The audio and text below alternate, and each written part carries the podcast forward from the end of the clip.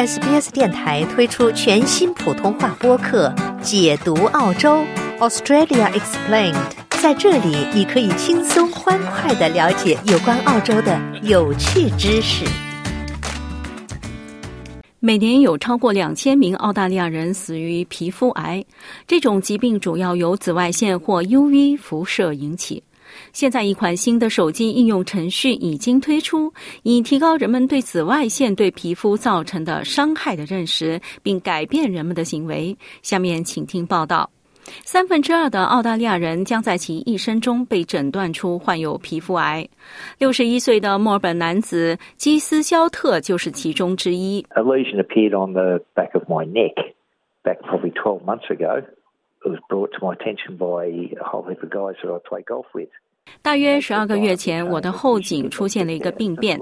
一大堆和我一起打高尔夫球的朋友提醒我要注意，他们一直说你应该去检查一下，看起来不太对劲。我妻子说：“那你应该去检查。”他们一直催促我去检查，我就说：“好吧，我去检查一下。”后来的诊断是，它是必须切除的黑色素瘤。他动了手术，切除了二十五毫米长的黑色素瘤，缝了三十五针。基斯肖特认为，这种状况是由于他对皮肤保护的松懈态度造成的。Yeah, and that's all really due to, um, yeah, our generation. 我们这一代人是在沙滩上长大的，多年来一直从事运动，但是很少用防晒霜。或者，如果你这样做了，你可能使用了错误的类型。我们晒了一天之后，把皮肤晒红了、晒伤了，大家都会说没事的。明天你的皮肤就会变成棕色或者晒黑，没有关系。正如我们现在所知，这是完全错误的态度。现在已知，在没有防晒措施的情况下，在户外仅需十一分钟就会对人的皮肤造成伤害。这主要是由于紫外线辐射所造成的严重影响。现在，澳洲已经开发了一种新的手机应用程序，以提高人们对紫外线辐射危险的认识。Sun Smart Global UV 应用程序为人们提供有关每日紫外线水平的信息，以及何时需要防晒的建议。澳大利亚辐射防护和核安全局的斯图尔特·韩德森博士说：“该应用程序旨在改变人们的行为。” So what we're hoping it will do is remind people that they've got to protect their skin when they're out in the sunshine, regardless of what the temperature may be. The UV 所以，我们希望他能做的是提醒人们，无论温度如何，在阳光下外出的时候，必须保护自己的皮肤。即使在凉爽的环境中，紫外线仍然会导致灼伤，特别是白天天气晴朗的时候。我们希望这个应用程序或使用这个应用程序的人会被提醒。他们需要采取预防措施，例如涂抹防晒霜、帽子、太阳镜，避免在中午晒太阳，并穿着长袖长裤，以尽可能多的保护他们的皮肤。紫外线辐射是导致皮肤癌的主要原因，过度暴晒还会导致晒伤、晒黑、过早衰老和眼睛损伤。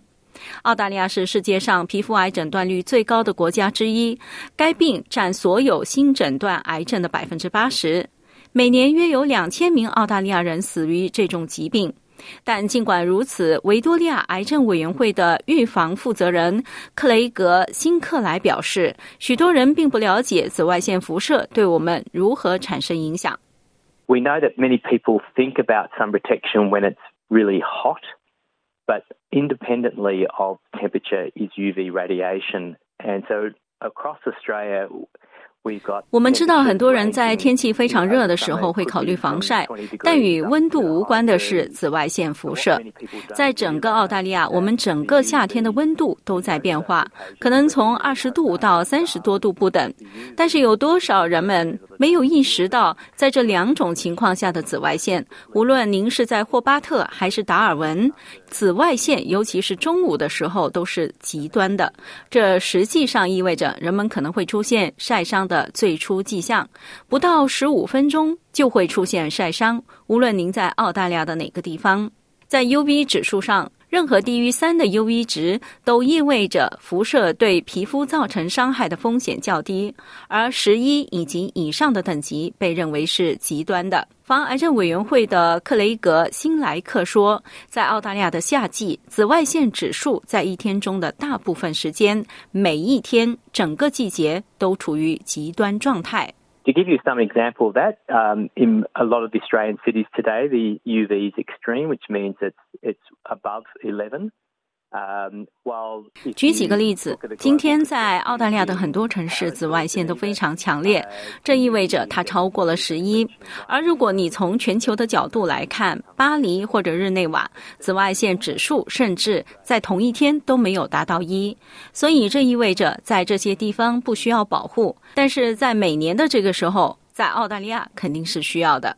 即便如此，世界其他地区的皮肤癌发病率仍在上升。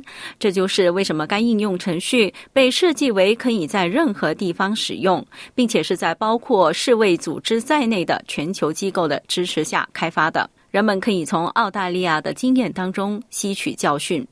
It's not just a problem unique to Australia. We have melanoma rates. 这不仅仅是澳大利亚独有的问题。我们在西欧的黑色素瘤发病率正在上升，这主要是由于在前往阳光明媚的目的地旅行时没有做好准备。我们还看到北美部分地区的黑色素瘤发病率也在上升。